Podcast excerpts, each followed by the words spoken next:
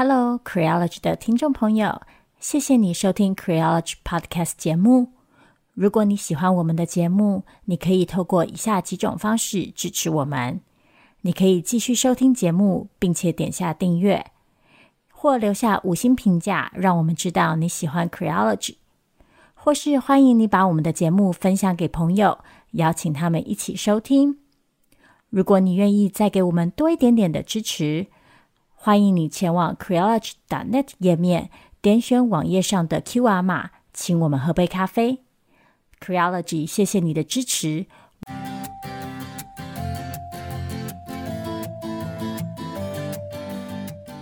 各位听众朋友，大家好，欢迎收听 Creology 的 Podcast 节目，我是娜娜，我是 Vita。今天的节目一开头要谢谢两位呃为我们捐款的朋友哦。那其中一位小兔扁笔提到说，呃，希望我们以后可以做 BL 有关的主题。好，告诉您，规划中，真的，而且这个题目 这次我觉得应该会蛮有趣的。嗯，希望可以很快呃跟大家见面。那另外一位朋友呢，呃，再次感谢你的捐款哦。然后再来就是，其实不管捐款的金额是多少，我们都非常的感谢大家。嗯、好，那回到今天的主题，今天的题目是女人的特权打刮胡。这个打刮胡要立刻打上，要认真的声明一下，这个当然我们说女人的特权是带有嗯其他含义在内，而且这个其他含义其实就是我们今天要讨论的重点。今天之所以会用这个标题开头的原因，是因为呢，嗯，其实，在女性追求权利跟平等对待的过程当中，当然是有很多阻碍，各式各样的阻碍。其中一种的说法就是呢，很多人会说，女性所追求的并不是平等的权利，而是一种特权。然后，这些人的主张大概就是，有些需求可能只有女性才有。那为什么我们要牺牲其他人的空间跟自由，然后来换取给女性的特殊待遇？尽管其实很多时候这些牺牲其实都是被想象出来的，根本不存在。所以，我们今天就想要来聊一聊，所以这些特权到底是不是真的是特权？这些女性所追求的权益到底是不是正当的？那如果是的话，为什么这个特权的说法会一直出现呢？嗯，相信其实大家马上就可以想到很多例子，就是在性别讨论的过程当中，女性常常被说特权的事情，譬如说生理假啊，譬如说育婴假啊，嗯，那月经事实上就是一个常常被拿来当成嗯特殊需求的一个主题，嗯。其实月经的议题，或者是说月经用品相关的议题，这几年有非常非常多的讨论，包括加州最近刚刚立法通过，就是接下来在呃校园内，呃公立当然是公立学校啊，公立校园之内，女性的生理用品将会是全部免费提供。那按照刚刚我们说的逻辑，应该这里就会有人会说，那这个就是特权啊，因为只有女生可以享受。甚至于再讲一个比较极端一点的例子，我所谓极端一点的例子，就是说，甚至于在这个事例里面还没有提到要为女性免费提供，而只是在中国。有一位女性搭高铁的时候，发现哦自己月经来了，但身上没有卫生棉或其他生理用品，就她找遍了火车，车上也都买不到，所以他就发文说建议中国高铁应该要卖卫生棉。结果一发文就有很多人冒出来说：“诶，这个就是你自己的责任呐，哦，你为什么不能够自己带啊？嗯，你凭什么就是叫高铁卖你这样的商品啊？”嗯，然后就认为说这个就是女性想要特权。嗯，严格来说啦，我我觉得这件事情或许真的很难让嗯另外一个性别理解的一个原因，是因为真的没有哪一件事情是可以拿来做对等比方的。问题是，嗯，我觉得照顾一个人，每一个人的。需求不应该能够算为特权吧？只能说是以前这方面的需求没有得到重视吧。对，其实从一个很简单的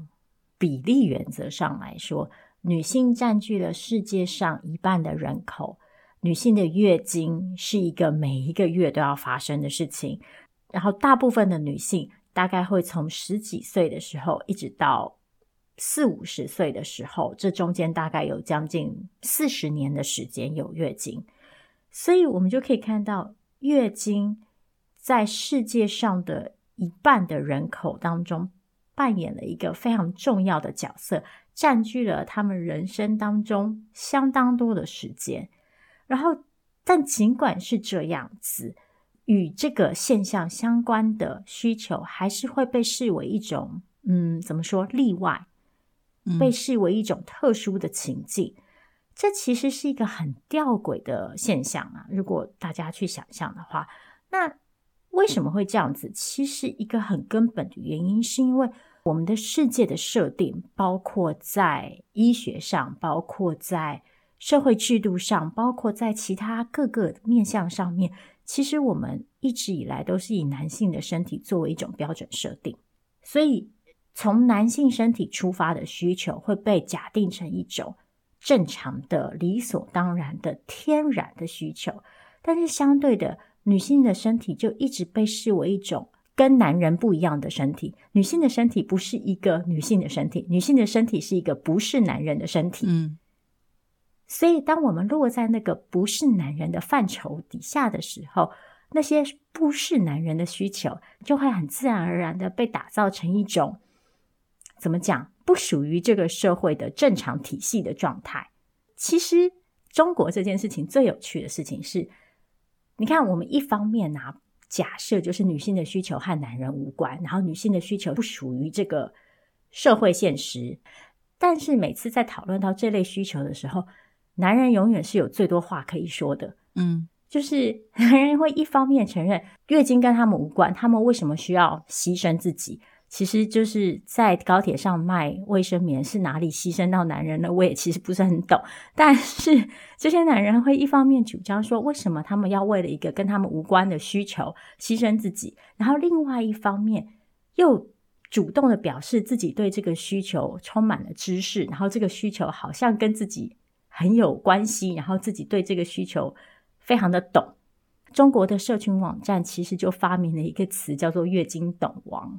就是在形容某些男性非常自以为懂，嗯，然后他们就会对月经有各式各样的嗯不切实际的想象，然后他们就会用这个不切实际，然后完全脱离现实的想象去要求女性。然后去主张女性，去规范女性，去指导女性，说遇到月经你应该要怎么办？嗯，说到这个，其实我真的就是觉得，嗯，是一件就让我觉得比较无言的事情吧。就是说，这些月经懂王好像很懂月经，像他们会提出质疑嘛，就说哦，那你为什么呃知道自己月经要来就不带卫生用品之类的？那我觉得，首先第一个 要澄清的就是。我个人作为一个从第一次来月经到现在月经没有准时过的人，我有时候真的不知道自己月经什么时候会来，这是第一点。第二点，我不晓得各位对月经的想象是什么，就它不是水龙头，不是今天我可以控制它可以滴三滴或是滴五滴，因为如果我可以的话，我会非常开心，我会让它回家以后，我可以用家里非常舒适的洗手间的时候再让它全部滴完。但问题是它是不可控的，也就是说，我很有可能就算知道自己要来生理期，我也准备了生理用品，但即使我做了再多的准备，这也并不代表我的准备是充分的，因为它很有可能会无预期的爆发。那再来就是，如果一般情况之下，我们出门都连钱包、手机、钥匙都有可能忘记带，你怎么能够要求我一定不能忘记带？卫生棉啊，我相信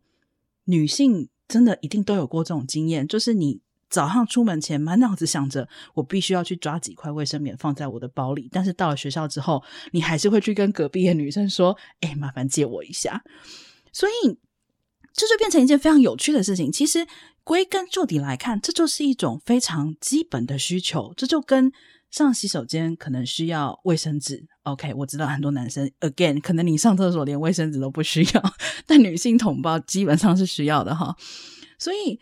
简而言之，这就是一种基本的需求。那任何基本的需求，它都有可能会因人而异的产生不同的情况。这个需求现在并不是要求你说，为了照顾你身边的女性同胞，你每天出门身上都要带一包卫生棉，然后旁边有女性需求的时候，你要把这包卫生棉拿出来免费的供她使用。只是要求有女性存在的公共空间里面提供贩售服务，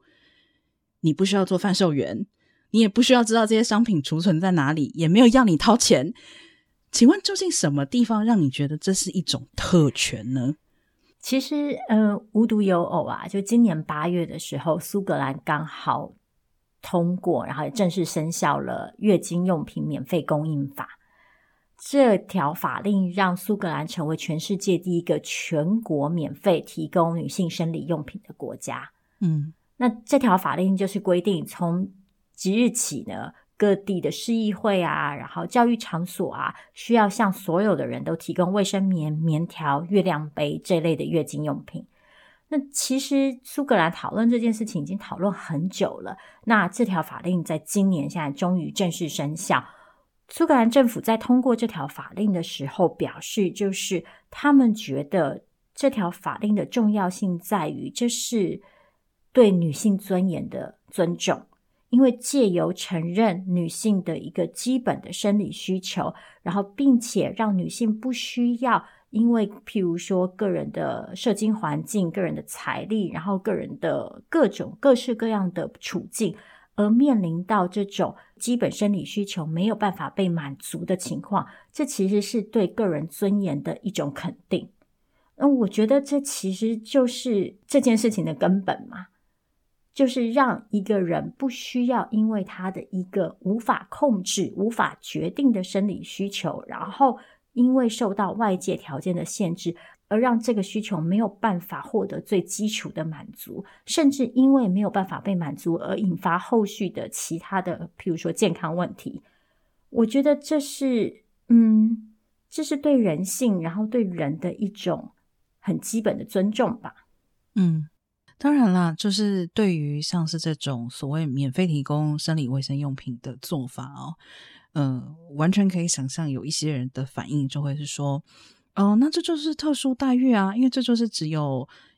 有月经的女生会用得到的东西呀、啊，那只有他们可以享受这个待遇。然后再来就是会有人说，啊，那为什么自己的东西不用自己花钱买？也会有人说，保险套是不是应该免费等等。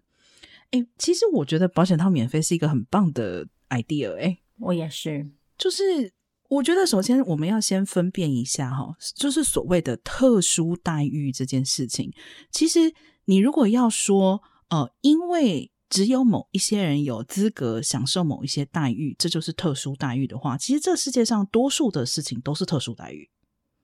就是本来就不是所有的。规则可以适用所有人，就没有错。有一些规则，我们致力于让它是适用所有人，可是，在实际施行的时候，就像法条底下也会有豁免，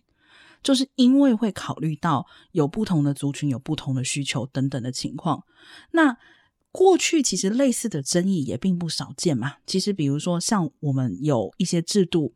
比如说，为身体残障的朋友，或者是为比如说原住民的朋友，可能在教育或者是一些社会服务方面有加分，有提供其他的服务跟帮助。早些年的时候，也并不是没有听说过这种声音啦，就认为啊，这就是特殊待遇啊，啊，那你为什么你为什么这么爽？你可以就是哦，你可以加分之类的。但我们首先要了解的一件事情，就是说，那为什么会有这样的待遇的产生？这样的待遇的产生，是因为要让他们超过其他人吗？是因为要让他的待遇比其他人更好吗？但其实不是，就是如果这个待遇的目的是在填平原有的差距，或者说这个待遇是在处理基本的需求，而并不是以让他的待遇凌驾于其他人之上的话，那这个可以称之为特殊待遇吗？就是我觉得“特殊”这两个字，大家要很仔细的去去定义它。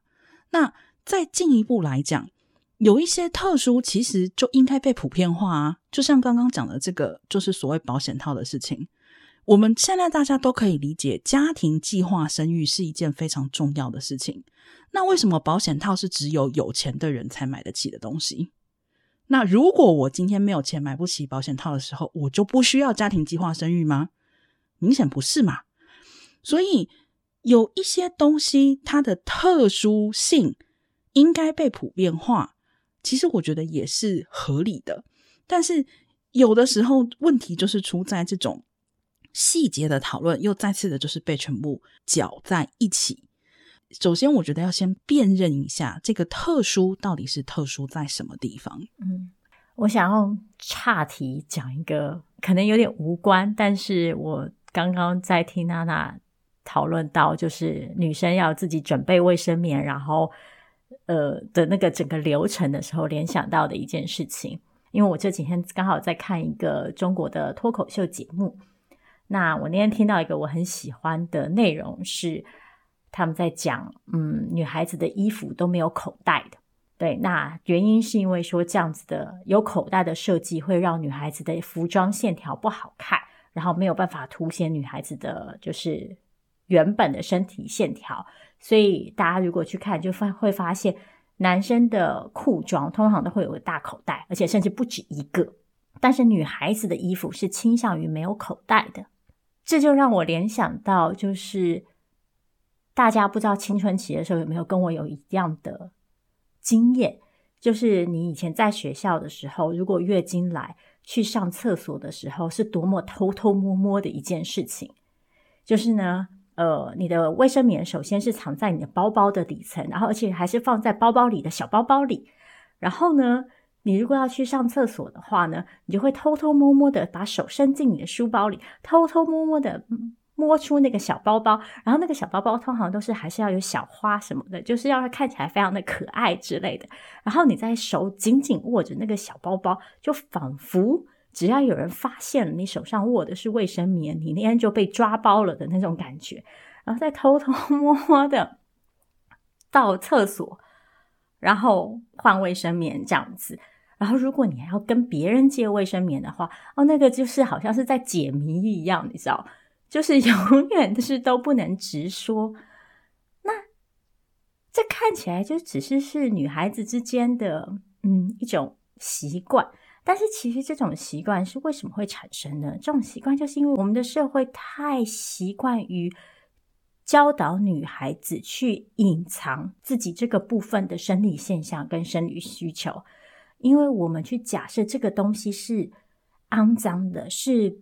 见不得人的。是因为女孩子跟男人不一样，所以必须要隐藏的。尽管我们大家都知道这个事情再正常不过，这个事情再普遍不过，但是因为它不被包含在这个所谓的正常的男人的框架底下，所以它就必须要被各式各样的方法隐藏起来、包装起来，然后甚至是被赋予各式各样的污名。那其实和月经相同的另外一个状态就是生育。大家都知道女性有生育的功能，大家也期待女性要去执行这个功能。生育之后的喂乳，其实也是同样的状况，就是大家都期待，大家也都知道这件事情要发生，但是大家都很坚持这件事情不能发生在自己的眼前，像。公共场所喂母乳到现在对很多人来说还是非常不妥当的禁忌。大家都知道，对妈妈得喂奶，大家也都会说，对喂母乳很好。但是你可不可以在公共场合做？不行，因为这个是一个不在我们的常规框架底下可以被接受的需求。嗯，其实讲到生育这件事情啊，也是很多女性会被认为有。特权的时候，就比如说，呃，像我们刚刚提到，嗯、喂母乳这件事情，其实这几年没有少见过在呃新闻上面提到，诶，比如说某某国的某个议会，然后有女性的议员，然后把小孩抱到议会上面喂奶这件事情。那有的人就会说，哦，那这不就是特权吗？为什么他可以带小孩来上班？这个问题我觉得有几个层面。首先，第一个是，那如果小孩的爸爸可以把小孩带去上班的话，是不是就他妈妈就不需要把小孩带来上班呢？所以，首先为什么会得到这样的一个情况是，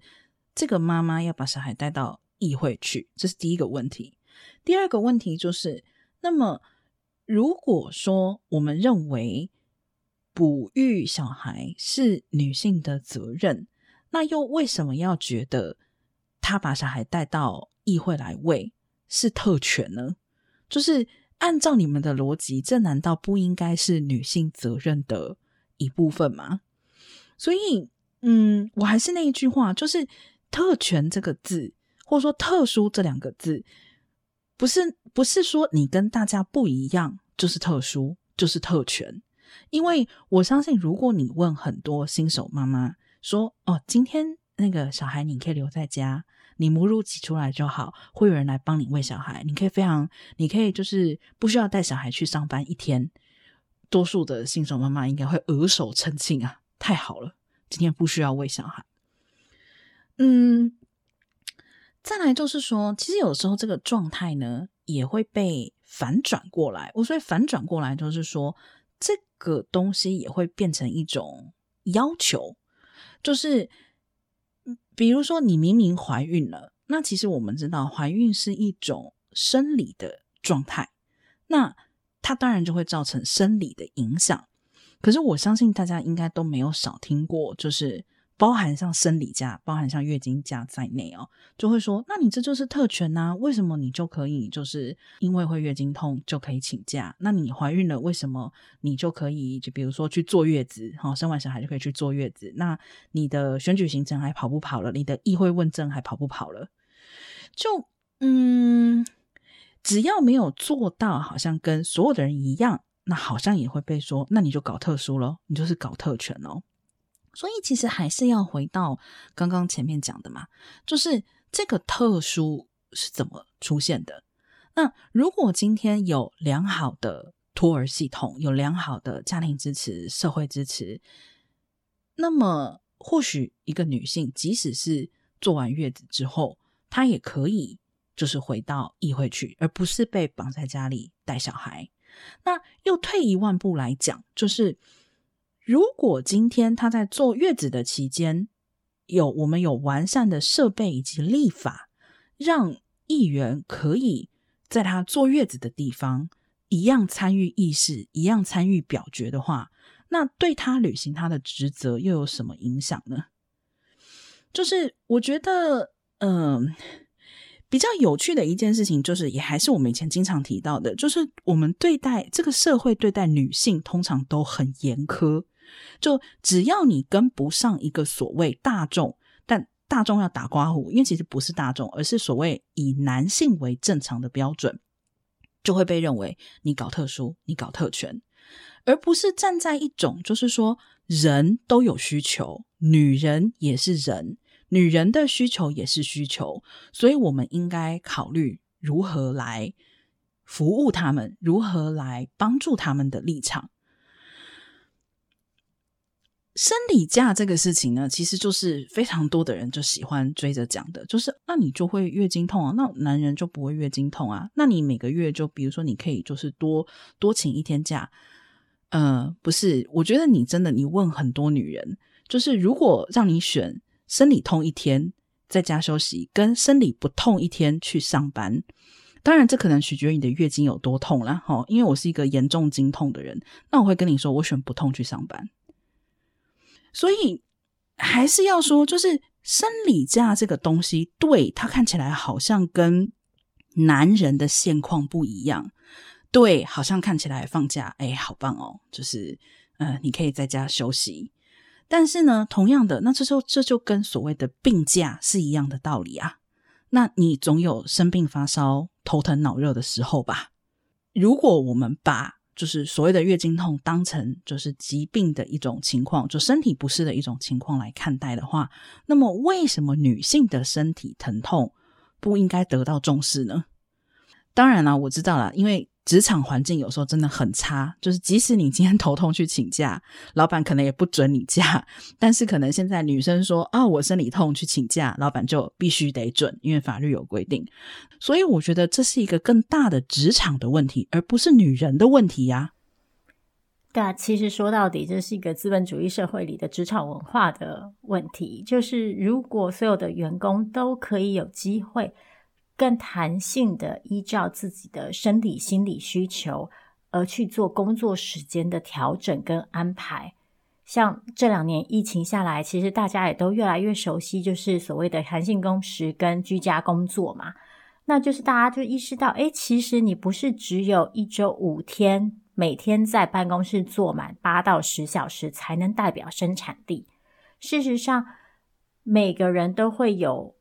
可能生产力比较不好的一天，对于不同的人来说，可能在不同的情境下有不同的支持条件的时候，他可以有更好的工作表现。这其实是可能是很个人的。那我们的职场过去为了管理方便，为了节省成本，为了种种的理由，必须做一种统一式的管理。我们现在会看到这种统一式的管理，不见得是最好的。是不是就有可能由此研发出更弹性的一种工作想象？其实讲到这里，我觉得刚好我前两天才发生一个比较有趣的对话，就是我跟一个朋友在规划旅行，然后我们就在商量请假的问题。呃，我说商量请假的问题可能不太精准，因为只有我在考虑请假的问题。我现在所在的职场还是比较亚洲式的职场，那我的朋友所在的职场不是。而且他跟我说，他是打算换工作之后，然后就立刻就是请假出去旅行，因为他可以直接告诉对方说，这个是早就计划好的旅行，就是呃换工作反而是比较晚发生的一个事件。我就非常惊讶的说：“那你这样的话，你的假要从哪里来？”他就非常惊讶的说：“公司的假都是随便休的啊，都是无限的啊。”好，那一定就听到这，一定有人觉得就已经匪夷所思了。就是哈，员工要休就休，是可以这样子的吗？对，在亚洲现有的职场真的很难想象，而且一定会有人说这样没有竞争力啊，这样谁要认真上班啊？天天都休假就好啦。呃，我可以跟你说，我朋友要去的公司或他现在所在的公司。绝对都很有竞争力，或者说，美国整体多数的主流企业的文化都是这样子的。我相信大家应该不会觉得，就是 前几大的公司没有竞争力吧？所以，嗯、呃，对，确实是有一点点扯远了。但是，我觉得其实是还是反映了一个很有意思的事情，就是我们会有一些固定的思考方式，这是非常自然的。可是，这些固定的思考方式其实是可以被打破的嘛？但很有趣的就是，只要牵涉到女性的固定思考方式要被打破的时候，就很容易遭到另外一个性别的强烈反对。对，我想要回来讲，就是育儿这件事情。嗯，今天之所以想要把这个话题也带进来一起讨论，是因为应该也有不少朋友知道，就是台北市议员黄玉芬最近刚刚生产。嗯，我在看相关新闻的时候，其实感触蛮复杂的。嗯，这可以分成几个部分来讲。第一个是啊，如果大家去看它生产的相关新闻的话，大家应该会发现，几乎所有的媒体标题，然后甚至包括黄玉芬的团队自己，都会。蛮尽力在强调她工作到最后一秒这件事情，就是她即使是怀孕期间也坚守岗位，然后甚至是在生产前，她还在议会质询。就是大家似乎非常非常需要努力去证明说，尽管黄玉芬今天选择了生育，她还是没有放弃她的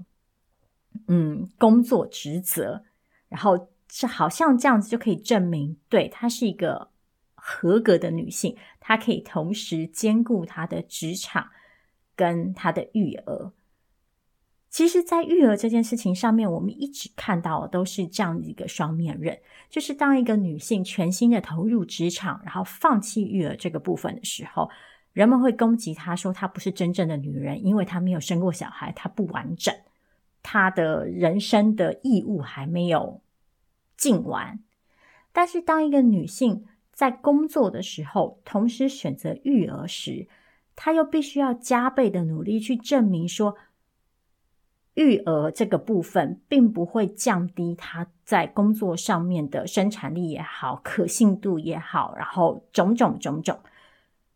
所以，女性其实面临的是一种更庞大的道德义务，她们要去证明，就是说，尽管当了父母，他仍旧可以胜任工作，然后也要证明，就是尽管有工作，他还是可以当一个好妈妈。就像大家都熟知的，就是。很少男性会被问到说：“哎呀，你是如何平衡家庭跟工作呢？”这种问题。但是所有的女明星或者所有的成功的女性呃企业家，每次在被访问的时候，似乎都一定会遇到这个问题，仿佛好像就是男人就不需要平衡家庭跟工作了。那这是为什么呢？因为我们就假设家庭不是男人需要花费心思的事情嘛。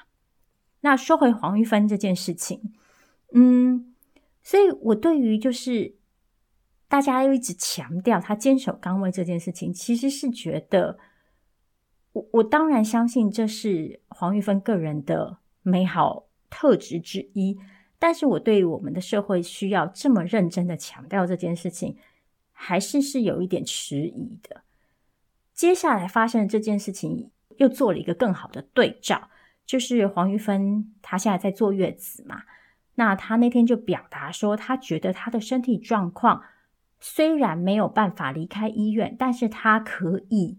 他的精神够好到他觉得他可以参与会议，所以他就询问台北市议会能不能让他用视讯的方式加入会议，但是遭到了台北市议会的拒绝。台北市议会的理由是他们的规章就没有提供这样子的权益。那在台北市议会现行的规章下是，就是如果你因为新冠肺炎的关系被隔离，你你可以用视讯的方式参与会议，但是没有其他的条件。这看起来像是一个就是，哎呀，规定就这样写，我也没有办法。但是你转念一想，其实也很好笑，就是就表示你那个视讯的设备是在的嘛。那今天既然黄玉芬本人愿意，你议会的设备也在。这件事情到底是有什么困难呢？我觉得其实还是就我们最开始讲的，就是那个预设，就是所有的规则的预设是以男性的身体来做预设的，所以他们从来没有想象过，就是哦会有怀孕、生小孩、坐月子或是月经的需求，就是没有没有想象过这样子的可能性。但是对于生育这件事情，其实真的是让我觉得。我们的社会很精神分裂，就像 V 太刚刚讲的，一边不断的强调女性应该要生育，然后不断的强调说，呃，生育是女性的职责等等。可是与此同时，我们的社会不断的也在给女性看到的是，一旦你生育了，会受到怎么样可怕的惩罚？你可能会丢掉工作，你可能会被认为工作不利。就即使你做的是。好像是一件被社会要求的事情，但是社会给你的态度就还是这样子的态度啊！我每次都觉得这就是一一个我真的完全不能理解的，就是我们的社会怎么可以如此的认知不协调，然后都不会想要纠正它。那另外一方面来说，其实看黄玉芬这一次的事情，我是觉得有一点点心疼。我说有一点点心疼的意思，就是说，因为。即使我不是一个议员，我相信多数的女性朋友都有过这样子的经历，就是你在某一些场合，你就是必须要去加倍的证明自己。但是你必须要去加倍证明自己的原因，是因为你原本就被赋予了较多的责任。就比如说，像是以育儿这件事情来讲，对啦，生这件事情我知道没办法，现在就是只有女人能做，因为只有目前是只有女人有子宫。好，那。问题是生下来之后养育这件事情，难道是只有女人能做吗？亲权难道不是两个人一人一半吗？那为什么带小孩是女人的责任，喂小孩也是女人的责任，甚至于带小孩去上班也是女人的责任呢？那如果是这样子的话，亲权不是应该归女人吗？我看不到男人的用途在哪里啊？问题是你被加了这么重的负担之后，你还要被质疑，你是有缺陷的，你是做不好的，你是可能无法兼顾的。诶，为什么一个家庭里面有新生儿诞生的时候，从来不会有人去问那个爸爸说，照顾新生儿很辛苦吧？或者是你现在有办法兼顾吗？晚上有没有被小孩吵得不能睡？这说明了什么？这就说明责任都掉在女性身上啊！在这个同时，女性又要去证明说可以的，我可以的，我只要加倍努力，或者是我三倍努力、四倍努力，我也是可以做到的，没有错啦。努力这件事情本身是对，是蛮美好的，但是我觉得这是一场蛮不公平的负重赛跑。诶，对，这其实就是为什么我一开始说我的心情很复杂的原因。就是一方面，就像我刚刚说的，其实如果设备都在那里，为什么我们不能创造更友善的职场，去符合更多人不同的就职需求？不管这个就职需求是因为生育产生的，还是因为其他原因。但是另外一方面，我也会担心说，嗯，这传达出来的是一个正面的讯息吗？白话一点说，就是。坚持证明一个女人，她在坐月子期间，她在刚生育完之后，她同样都可以工作，这是一个女权的进步的象征吗？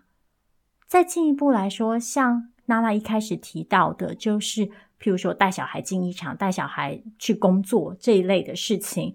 我们这几年看到很多这种故事，就是女性议员带着小孩，然后可能在议事厅上面就是喂乳之类的，大家都把它当成一种正面的事例，就是哎，这是表示职场多元，然后职场可以更友善育儿。但是假设我们把育儿当成一个工作的话，这是不是代表我们就在假设女性应该同时负担两样工作呢？这对于女性来说是一个公平的标准吗？这对于女性的劳动品质来说，不管是职场这个劳动，还是育儿这个劳动，是一个好的劳动环境吗？这是个下一步的问题，就是到底怎么样才是我们想象中的一个嗯理想的育儿状态？就是其实说白了。我们之所以把这个携带小孩一起工作这件事情视为一种进步，其实背后有很多的原因嘛，包括我们信仰某种育儿哲学，觉得小孩一定要亲带才会跟你比较亲，或者是哎呀，从小就喂母乳的小孩会比较健康。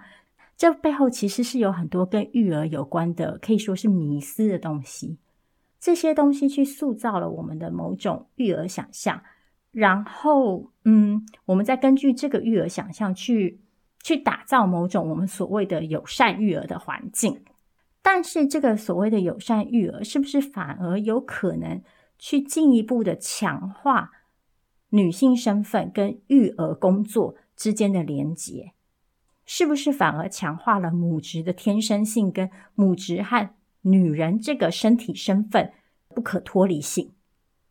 再进一步来说，如果说我们去想象说，哎，带小孩上班是一件好事，那是不是反过来选择不带小孩上班的妈妈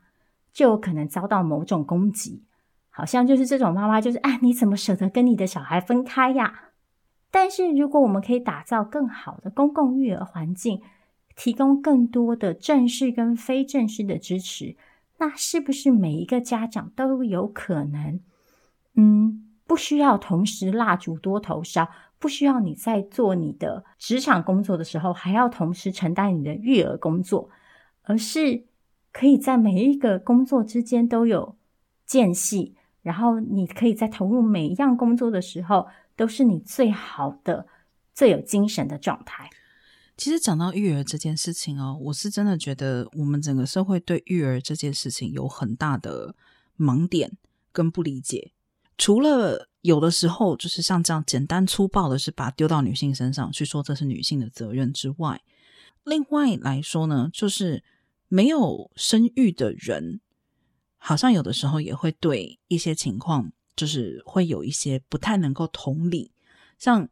办公室里面，我们知道，就是有些同事他永远都会提早下班，然后他要去接小孩。那这种其实难免会引起同事的抱怨嘛，就是哦，那怎么样？你有小孩要接小孩了不起哦，你就可以提早下班之类的。但这个问题的。归根结底，其实是因为过去我们就是把职场跟育儿这件事情好像是完全分开的嘛，好像你养小孩这件事情就是跟工作不能够有有重叠的嘛。你要把小孩带到办公室，呃，就是一件好像很不恰当、很不适合的事情。我不是说这个不恰当或不适合的感受一定就是错的，可是。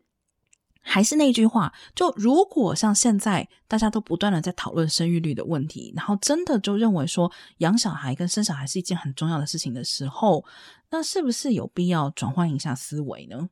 就是育儿这件事情真的应该这么私人吗？真的应该局限在一个小家庭里面，并且只局限于女性的责任吗？因为今天不管是爸爸或者是妈妈的角色需要早退去接这个小孩，就说明了整个社会制度的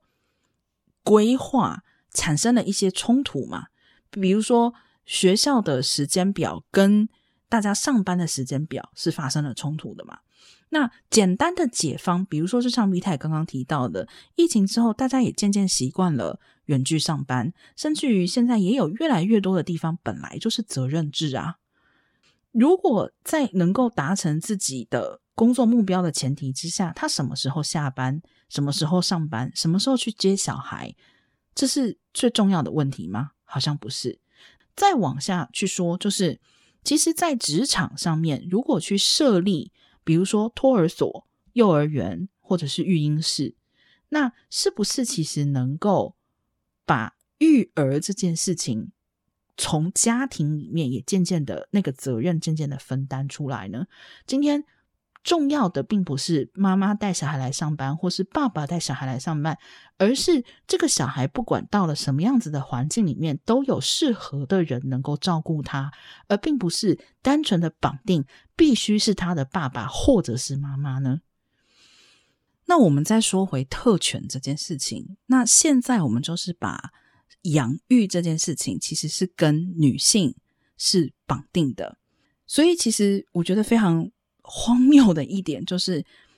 本来这应该是一个可以均摊，甚至于不只是在父母之间均摊的责任，现在我们把它跟女性绑定，而如果社会针对女性的情境，去做出，比如说啊，那我们可以让你带小孩来上班，或者是我们可以在公司里面设立幼儿园，好，然后帮你看小孩，就反而被指为是女性的特权。我觉得这是极其荒谬的一件事情。对，就像娜娜一开始讲的，这个特权的概念来自于女性一开始被赋予了比较多的道德义务，所以当女性去试图挑战这个道德义务，然后去要求。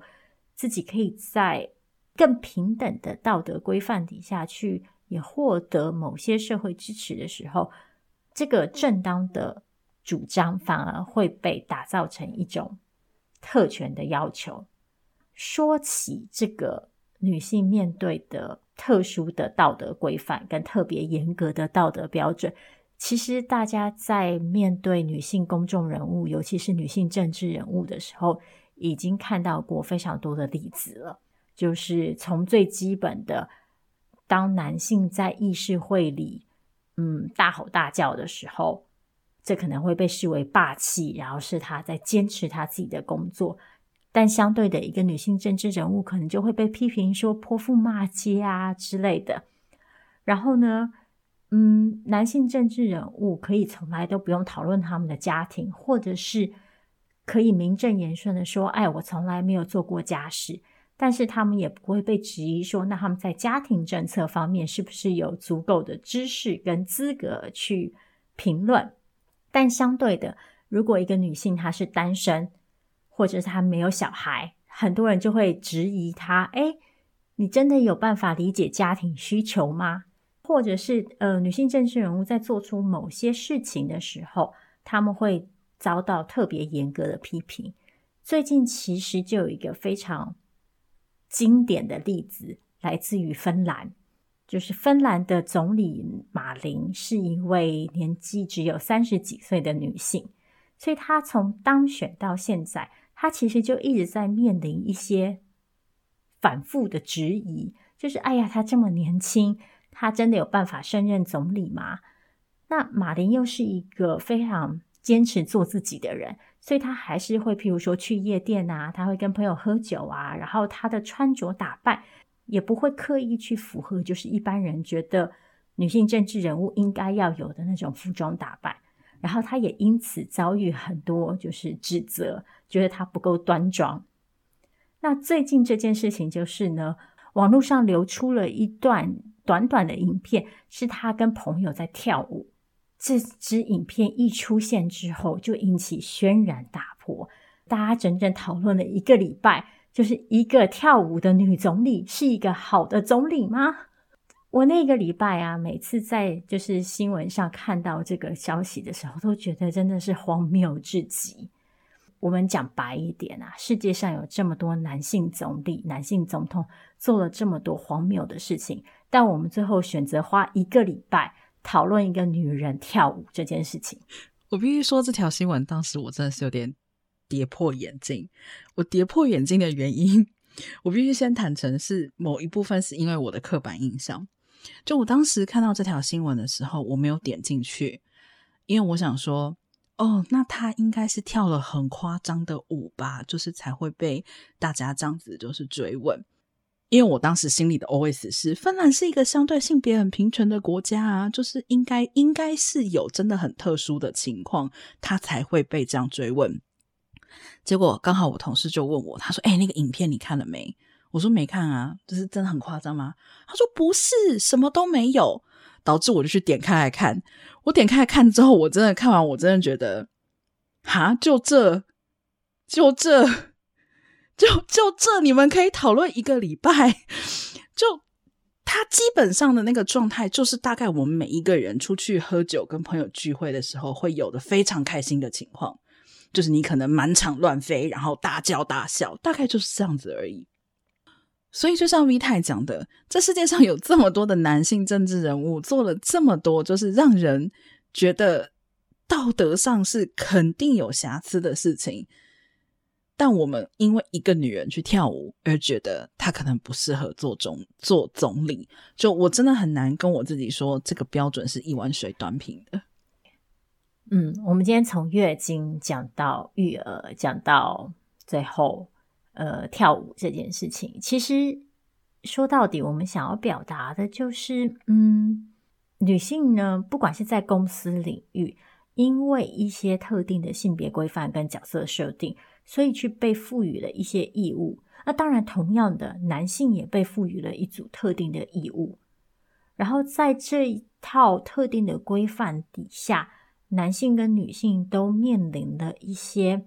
特殊的性别化的道德标准，然后在违反这些道德标准的时候，就会受到特别严苛的批评。像相对于女性来说，男性可能遭遇到的困境就是你不能表现出任何阴柔的特质。在女性的情境下，可能特别困难的是，女性遭到更多面向的监管，然后因为父权社会还是会为了保护。他的既定体制，而将女性排除在某些领域之外，像是政治，像是公共参与。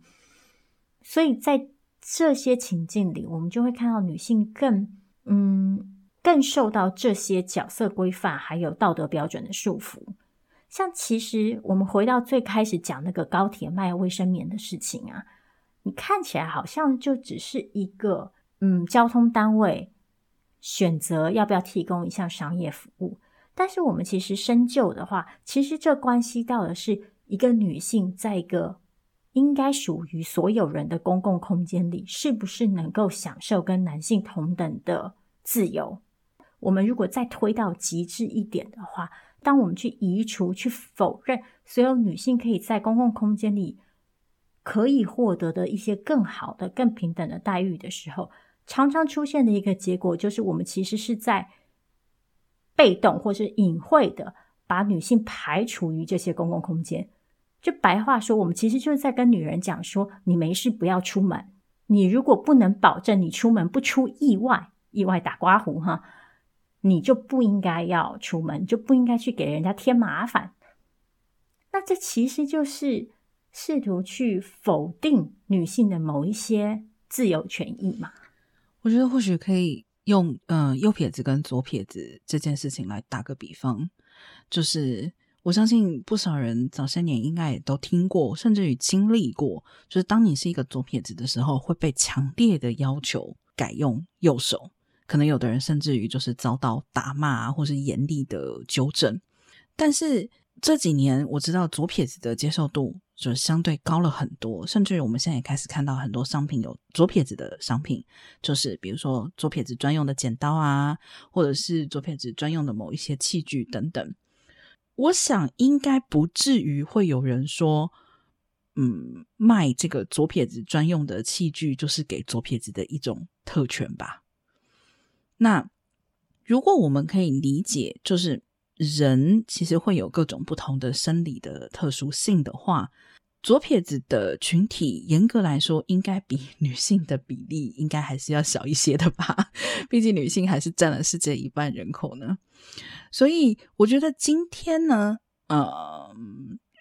在我们去说特权或者是特殊待遇这几个字之前，其实应该先去想一想自己有没有。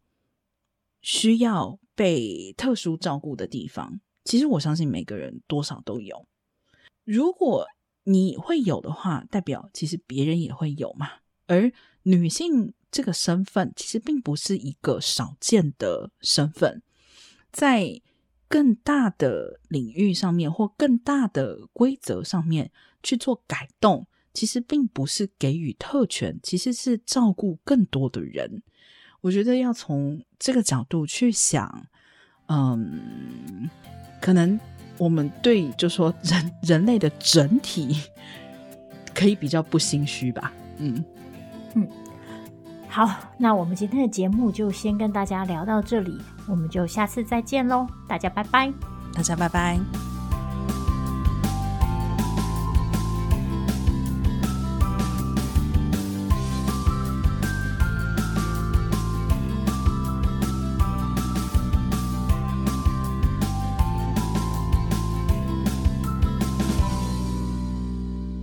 感谢你打开 Queerology 的 Podcast 节目，想邀请你透过以下几种方式支持我们，包括继续收听节目、订阅我们的 YouTube 频道，或是留下五星评价，让我们知道你喜欢 Queerology，也可以邀请朋友一起来听。如果你愿意再给我们更多一点支持，也欢迎你到 Queerology.net 点页面上的 QR 码，请我们喝杯咖啡。网址是 q u e e r o l o g y dot net。